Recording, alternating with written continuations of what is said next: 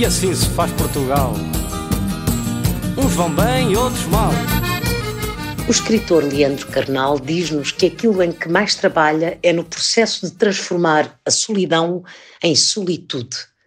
Para o escritor brasileiro, a solidão é dolorosa, enquanto a solitude é estar sexta-feira em casa à noite, ter convites para sair, mas preferir escutar música, tomar chá ou vinho, ler um livro e estar feliz com isso. Em inglês, talvez se perceba melhor a diferença entre estes conceitos pelas palavras solitude e loneliness. A leitura é um excelente antídoto contra a solidão. A leitura é uma eficacíssima forma de converter a solidão em solitude. Permitam-me ser lamechas. Comovo-me quando ouço entrevistas de prisioneiros que dizem que a leitura os libertou da prisão porque conseguiram passar boa parte da vida com o corpo na prisão, mas o espírito fora dela. Como? Viajando nos livros, vivendo nos livros, nas suas personagens, paisagens, enredos. As grades dissolvem-se, descrevem muitos prisioneiros, deixam de estar ali.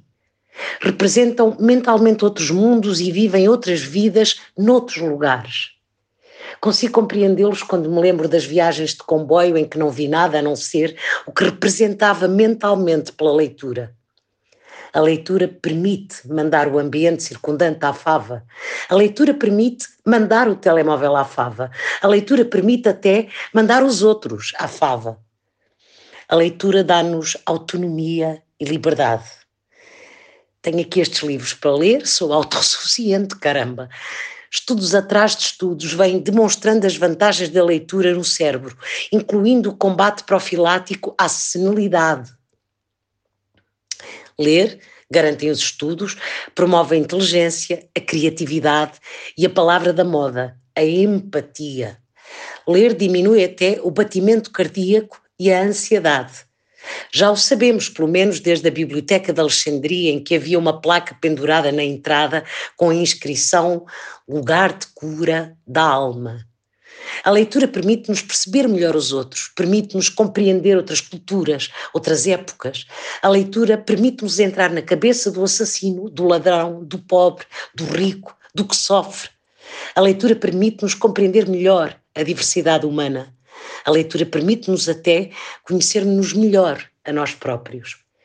Vivemos no tempo do estímulo rápido e efêmero, no tempo da prevalência do consumo de imagens sobre a leitura, mormente a leitura longa. Vivemos no tempo em que o estímulo sensorial do som e da imagem é muito mais sedutor do que a exigência de se afastar, de se recolher e de se fechar dentro de um livro.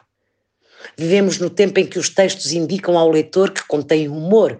Vivemos no tempo em que os livros são publicados com a introdução de que refletem os valores da época. Vivemos no tempo dos leitores de sensibilidades. Vivemos no tempo em que os textos indicam o número de minutos de leitura. Como tudo isto é tão estúpido e paternal. E ainda vivemos tempos em que o acordo ortográfico da língua portuguesa de 1990 destrói dia a dia não apenas a ortografia, mas também a própria ideia de ortografia, fazendo o país regredir séculos. Apesar de tudo, creio, como Paul Auster, que o livro de ficção sobreviverá, porque é o único lugar do mundo em que dois estranhos se podem encontrar num espaço de total intimidade. Há quem me pergunte o que penso sobre a leitura de livros nos telemóveis. Não tenho nada contra. Só não conheço ainda quem tenha lido Em Busca do Tempo Perdido ou Guerra e Paz nessa modalidade. E assim se faz Portugal. Uns vão bem outros mal.